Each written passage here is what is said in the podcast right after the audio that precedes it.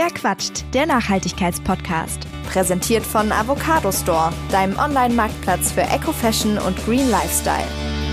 Hallo und herzlich willkommen zu einer neuen Folge von Verquatscht. Mein Name ist Marisa und ich freue mich sehr, dass ihr mit am Start seid. Denn in dieser Folge geht es um ein Thema, das wahrscheinlich mindestens 90 Prozent von euch betrifft, wenn nicht sogar jeden Einzelnen. Äh, denn es geht um Zierpflanzen und zwar für drinnen wie draußen. Ne, das heißt, eigentlich äh, ja, darf sich jeder angesprochen fühlen, der irgendwie ähm, ja, irgendeine Pflanze auf der Fensterbank stehen hat. Diese Pflanzen geben einem nämlich immer so ein, ich sag mal, ziemlich grünes Gefühl, sind aber leider oft gar nicht so nachhaltig äh, wie der Urban Jungle, den man sich da vielleicht irgendwie geschaffen hat, äh, es vermuten lässt. Und ich habe deshalb äh, mit dem BUND gesprochen, genauer gesagt mit deren Pestizidexpertin Corinna Hölzel. Die kennt sich nämlich ziemlich gut damit aus, wie überhaupt das, äh, ich sag mal, äh, Vorleben so einer Pflanze aussieht, also wo die herkommt, äh, was für Stationen die auf ihrem Weg passiert und äh, wie sie dort behandelt wird. Und genau das erklärt sie jetzt gleich in der kommenden Folge. Und sie sagt auch, worauf wir zum Beispiel beim Kauf von einer Zierpflanze achten können. Und damit wünsche ich euch jetzt ganz viel Spaß. Hallo Corinna. Hallo Marisa. Ja, ich habe es gerade in der Ammoderation schon so ein bisschen angedeutet. So ein grünes Zuhause mit vielen Zimmerpflanzen, das gehört heute irgendwie für viele Menschen einfach dazu. Das ist irgendwie so ein, ja, fast schon Statussymbol, könnte man sagen. Äh, ein sehr grünes Zuhause. Und man kann es auch irgendwo nachvollziehen. Ganz, ganz oft werden ja die positiven Eigenschaften von Zimmerpflanzen, ne, wirken sich positiv aufs Raumklima aus und so weiter und so fort, ähm, angepriesen. Aber sie sind für unser, ich sag mal, großes globales Klima nicht unbedingt immer ein Segen. Und warum das so ist, das wollen wir heute so ein bisschen ähm, besprechen. Und ich glaube, ich würde gerne da anfangen, wo die meisten Pflanzen herkommen. Äh, und ich würde jetzt einfach mal die These aufstellen, dass die zwei Orte, an denen die meisten Menschen Pflanzen einkaufen, ähm, einmal der große Möbelschwede sind und Baumärkte. Ich glaube, das sind so die zwei typischen Adressen, ähm, wo, wo viele Menschen hingehen, wenn sie sagen, ich möchte gerne irgendwie eine ähm, Pflanze kaufen. Was haben denn diese Pflanzen schon für einen Weg hinter sich, bis sie dann tatsächlich bei uns im Einkaufswagen landen? Also Pflanzen gibt es ja auch noch in Gartencentern und auch noch so bei den lokalen Gärtnereien. Da wird sicherlich auch viel gekauft. Wahrscheinlich dann eher die Pflanzen für den Außenbereich, also die Beetpflanzen und Balkonpflanzen. Aber alle Zier- und Zimmerpflanzen, die man in Deutschland kaufen kann, haben gemein, dass sie in der Regel schon eine sehr lange Reise hinter sich haben. Die meisten kommen als Jungpflanzen tatsächlich aus Ländern des globalen Südens, also afrikanische Länder, Kenia ist da so ein Produktionsland, oder Lateinamerika, Kolumbien zum Beispiel, El Salvador. Da eben, wo auch die klimatischen Bedingungen dementsprechend gut sind, dass sie eben ganzjährig da eine Pflanzenproduktion betreiben können. Und äh, dadurch, schon allein durch den Transportweg, ist natürlich der ökologische Fußabdruck groß. Aber zusätzlich sind die sowohl die Arbeitsbedingungen als auch die ökologischen Bedingungen bei der Zierpflanzenproduktion meist sehr dramatisch. Es werden zum Beispiel Pestizide eingesetzt, äh, zum großen Teil auch Stoffe, die hier gar nicht mehr erlaubt sind, also die in der EU zum großen Teil eben auch schon verboten sind. Die Arbeiterinnen sind tatsächlich oft Frauen. Auf den Plantagen sind diesen Stoffen meist schutzlos ausgeliefert. Sie haben entweder keinen Zugang zu Schutzkleidung oder zu wenig, zu wenig Information auch über die Gefahren, äh, die von den Pestiziden ausgehen. Und sie haben eben auch nicht das Recht, sich irgendwie zu engagieren, gewerkschaftlich und ihre Rechte einzufordern. Ökologisch ist das ein Problem, weil natürlich diese Gifte ausgebracht werden, ins Wasser gelangen, in die Böden, dort überdauern, transportiert werden, oftmals auch eben weit ab der Gegenden, wo sie eingesetzt würden und dann eben noch jahrelang Schaden anrichten. Also man muss ja wissen, dass Pestizide gemacht sind, um zu töten. Dazu sind die hergestellt. Und sie töten eben nicht nur die sogenannten Zielorganismen, also das Beikraut oder das Insekt, was der Pflanze Schaden zufügt, sondern eben auch noch jede Menge Nützlinge. Und dieser Kollateralschaden ist das, was für die Umwelt problematisch ist. Wie ist das denn dann, wenn ich mir so eine Pflanze dann in mein Zimmer stelle? Also rein theoretisch würde ich dann erstmal erwarten, ist dann vielleicht doch gar nicht so gut fürs Raumklima, weil wenn das voller Pestizide ist, ich wasche die ja jetzt nicht wie Gemüse oder sowas ab, weil ich da ja auch weiß, da sind irgendwelche Rückstände drauf, sondern ich lasse die ja in der Regel so stehen und die kommt dann, keine Ahnung, aus dem Topf in einen anderen Topf und dann steht die erstmal da. Genau, also prinzipiell ist nicht auszuschließen, dass die Pestizide, die noch in der Pflanze drin sind, auf der Pflanze drauf sind, dass die in das Raumklima auch ausdünsten. Man muss aber sagen, das ist da tatsächlich sehr wenig. Also eine akute Gesundheitsgefahr besteht in der Regel nicht für die Menschen, die sich diese Zimmerpflanze kaufen und in die Wohnung stellen. Ähm, die Gefahr besteht tatsächlich bei den Produzentinnen und Produzenten in den Anbauländern. Die Gefahr ist groß, weil sie den Stoffen eben tagtäglich und auch meist ohne oder mit wenig Schutz ausgesetzt sind. Und die Gefahr besteht zum Teil eben auch noch für Floristinnen und für Floristen, die eben auch tagtäglich in ihrer Arbeit mit diesen Pflanzen und auch Schnittblumen, zum Beispiel Rosen im Winter, sind in der Regel sehr stark pestizidbelastet. Die sind diesen Stoffen noch viel stärker ausgesetzt als der einzelne Verbraucher, die Verbraucherin, die dann die eine Monster nach Hause trägt und sich in die Wohnung stellt.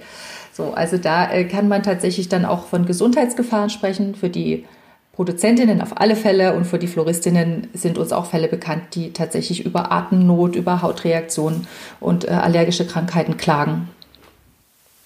Aber wie kommt das denn, dass die ganzen Pflanzen aus dem oder aus solchen Ländern kommen, in denen sozusagen da die Regeln einfach so ein bisschen anders sind, wenn auf diesem Pflanzenpass, den es ja gibt, ne, es wird ja auch immer ein, ein, ein Ursprungsland oder so angegeben, ähm, da stehen ja in der Regel europäische Länder. Wie kommt das denn zustande? Auf dem Pflanzenpass lesen Sie in der Regel Holland. Also klar, auch mal Deutschland oder auch mal ein anderes, aber in der Regel tatsächlich europäische Länder. Und zwar hat das damit zu tun, dass auf dem Pflanzenpass eben nur das Land angegeben wird, aus dem es importiert wurde, also aus dem es gekauft wurde. Und meistens kommen eben die Länder, äh, die, meistens kommen eben die Pflanzen über Holland zum Beispiel, großer Pflanzenmarkt, ähm, dann auch zu uns. Also dann kaufen eben Zwischenhändler äh, sehr viel Ware in Holland und verkaufen die dann eben wieder an Gärtnereien, an Gartencenter, Baumärkte. Äh, und dann steht eben Holland drauf als Herkunftsort und der Verbraucher weiß eben nicht, was die tatsächliche Geschichte vom Anfang bis zum Tag des Kaufs für die Pflanze gewesen ist. Und gibt es denn eine Möglichkeit als äh, Verbraucherin, als Verbraucher da trotzdem irgendwie durchzusteigen und nachvollziehen zu können, Okay, wo kommt das her? In der Regel nicht, wenn VerbraucherInnen nur auf das Etikett schauen. Man kann natürlich nachfragen, wo kommt die Pflanze her, aber wir haben das selber schon gemacht. In der Regel wissen auch die Angestellten des Baumarktes nicht, wo die Pflanze herkommt. Die haben dann auch nur die Information des Pflanzenpasses auf die sie zurückgreifen können. Es gibt einige Gartenmärkte, äh, die das ein bisschen anders machen, also die auch versuchen, selber ähm, Pflanzen herzustellen in eigener Produktion oder eben ganz engen Kontakt mit Lieferanten einzugehen und denen auch Vorschriften zu machen, was den Pestizideinsatz angeht. Also zum Beispiel Pflanzenkölle ist so ein Unternehmen, die sind jetzt nicht in allen Bundesländern aktiv, in einigen nur, aber die versuchen tatsächlich, haben so ein Programm der Pestizidreduktion. Allerdings, sie erkennen es nicht am Siegel. Also für den Verbraucher bleibt letzten Endes nur die Chance, ja, entweder frage ich nach, dann muss ich den Informationen vertrauen, die mir dann das Unternehmen gibt, oder aber ich gehe einen anderen Weg und äh, bin mir sicher und kaufe eben Biopflanzen. Denn die äh, Kriterien bei biologisch angebauten Pflanzen, Zimmerpflanzen oder auch Schnittblumen, die sind eindeutig. Also kein Einsatz von Pestiziden, kein Einsatz von Torf, kein Einsatz von Mineraldünger und auch keine Gentechnikpflanzen.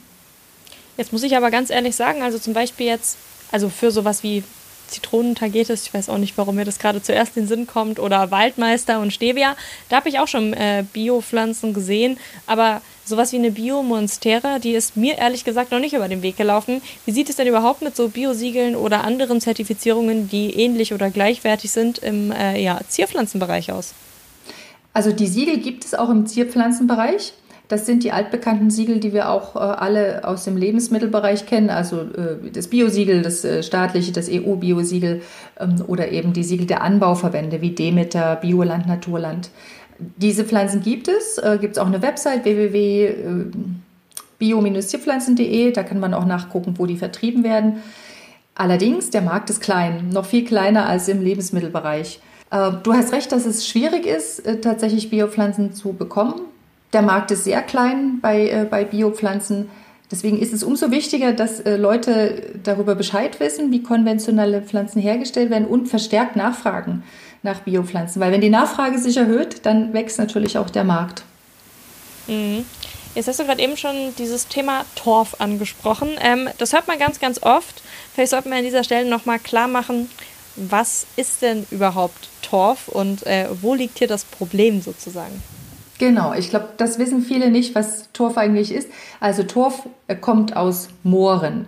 Äh, Moore sind ja sehr wertvolle Lebensräume.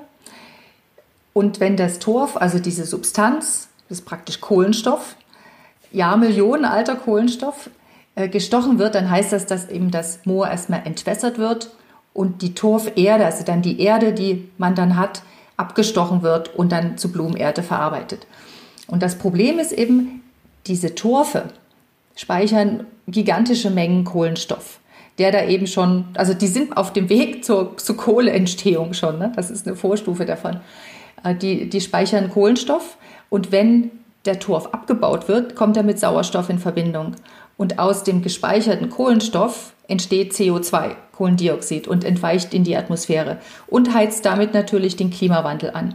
Also Torfabbau ist klimapolitisch dramatisch.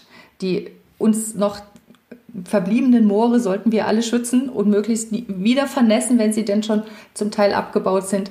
Denn sie sind eben nicht nur für den Klimawandel so, also der Abbau ist für den Klimawandel so schlimm, sondern sie haben auch eine riesige Bedeutung für, für die Biodiversität. Es sind in der Regel ganz tolle, wertvolle Lebensräume für viele seltene Tier- und Pflanzenarten. Und wenn die Moore abgebaut werden, dann bleibt eben kein Lebensraum mehr äh, übrig und viele Tier- und Pflanzenarten werden dann tatsächlich weiter dezimiert bis hin zum Aussterben. Und warum wird äh, Torferde so gerne eingesetzt? Also was ist die besondere Eigenschaft? Ja, die ist besonders nährstoffarm äh, und es sind eben auch keine Samen enthalten. Und anders als bei Komposterde hat man in Torferde keine Beikräuter, die sowieso hochkommen, weil eben die Samen da nicht enthalten sind. So jeder Gärtner, Gärtnerin weiß, dass wenn man die Komposterde nimmt, dann kommt zuallererst, man freut sich, jetzt kommt was, es wird grün und dann ist es irgendein Beikraut, was man nicht möchte. Also da gehört dann so ein bisschen so ein Blick schon dazu, ist das jetzt meine Pflanze, die ich eigentlich möchte oder ist es tatsächlich was, was ich eher wieder rauszupfe. Und das haben sie bei Torf nicht. Also das ist halt einfach insofern äh, praktischer und gerade wenn man im konventionellen ähm, Erwerbsblumenbau arbeitet, äh, dann ist es äh, sehr verlockend, äh, Torferde einzusetzen. Und ist es so, dass prinzipiell erstmal jede Erde Torf enthält, wo nicht explizit draufsteht, dass es torffrei ist? Ja, da kann man von ausgehen. Also wenn das nicht draufsteht, torffreie Erde, dann ist, jetzt will ich mich hier nicht auf eine Zahl festlegen, aber in aller Regel ist dann tatsächlich Torf enthalten. Also eine Million Kubikmeter, ich glaube, die Zahl muss ich mal nachgucken, aber das ist total, ist gigantisch viel, was, ähm, was an Torf importiert wird in Deutschland. Kommt meistens so aus Russland, Weißrussland, in, aus den baltischen Staaten und der Großteil davon geht in die Blumenerde. Ich kann das mal eben nachgucken. Hatte ich nämlich vorhin offen. Das ist echt viel. Rund 10 Millionen Kubikmeter ähm, Torf wird für Blumenerde wird jährlich in Deutschland verkauft. Ein Großteil wird importiert. 10 Millionen Kubikmeter. Allein in Deutschland, das kann man sich gar nicht vorstellen, diese, diese Menge. Also ich kann mir diese Masse sowieso nicht vorstellen. Ich bin aber auch schlecht in so räumlichem Denken. Aber wenn es an solche Dimensionen geht, ist es sowieso eigentlich ja unfassbar einfach.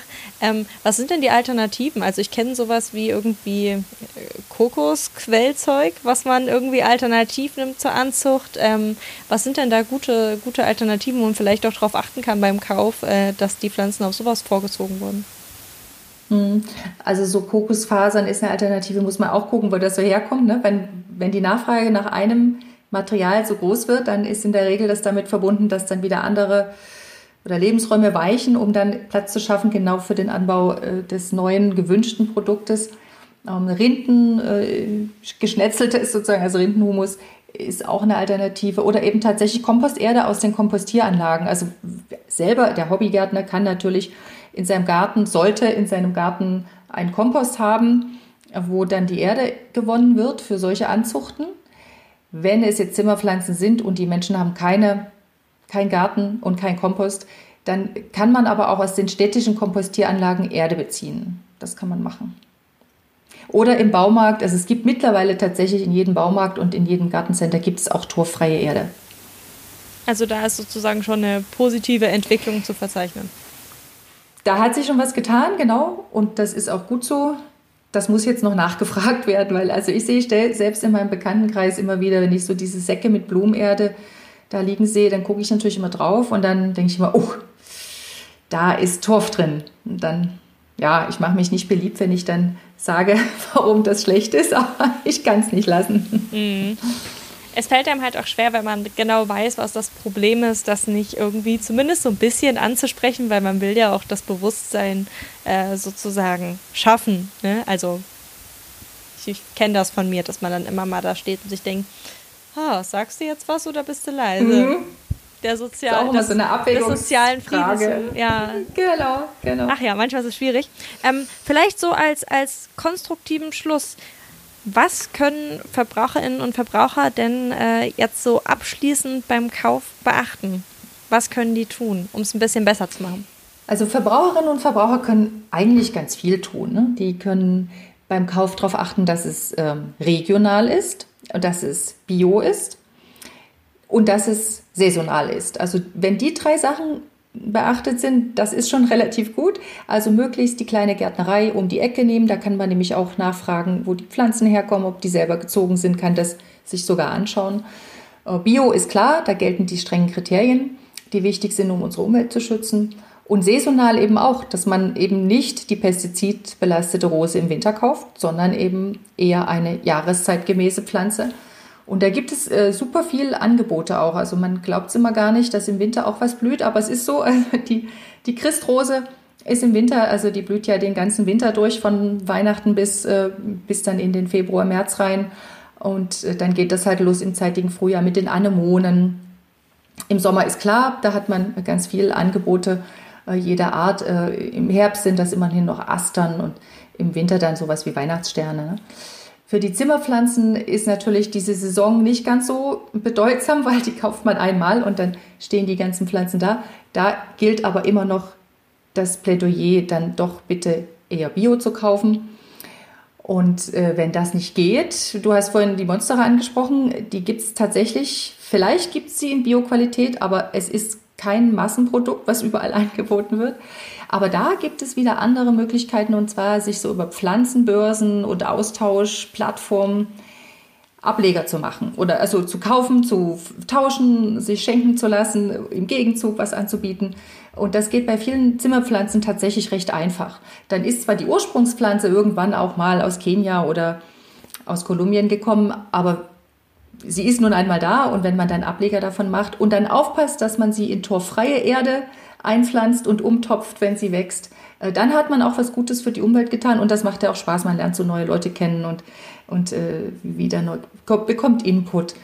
Und äh, das äh, ist dann die Variante, wenn es keine Biopflanzen gibt, von der Pflanze, die man unbedingt möchte. Das ist doch auf jeden Fall ein, ein, ein konstruktiver äh, Tipp zum Schluss, weil es ist mir eigentlich immer sehr wichtig, dass man am Ende irgendwie auch mit einem konkreten, was kann ich jetzt eigentlich machen oder was, was soll ich jetzt irgendwie tun, um dieses Problem in meinem Alltag irgendwie zu äh, anzugehen.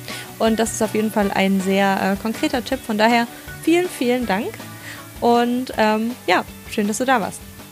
Ja, ich danke dir. Schön, dass ich da sein durfte. Du willst nachhaltiger einkaufen, weißt aber nicht wie? Dann schau doch einfach mal bei Avocado Store vorbei. Auf dem grünen Online-Marktplatz gibt es für viele Produkte eine nachhaltigere Alternative. Alle Artikel, die du auf der Website findest, müssen mindestens eins von zehn Nachhaltigkeitskriterien erfüllen. Dazu gehört zum Beispiel eine faire oder schadstoffreduzierte Herstellung sowie die Verwendung recycelter Materialien. Ob Mode, plastiksparende Haushaltswaren oder Wohnaccessoires, Avocado Store hat fast 4000 grüne Marken im Sortiment. Den Link zur Website sowie einen exklusiven Gutscheincode für deinen nächsten Einkauf findest du in den Show Notes.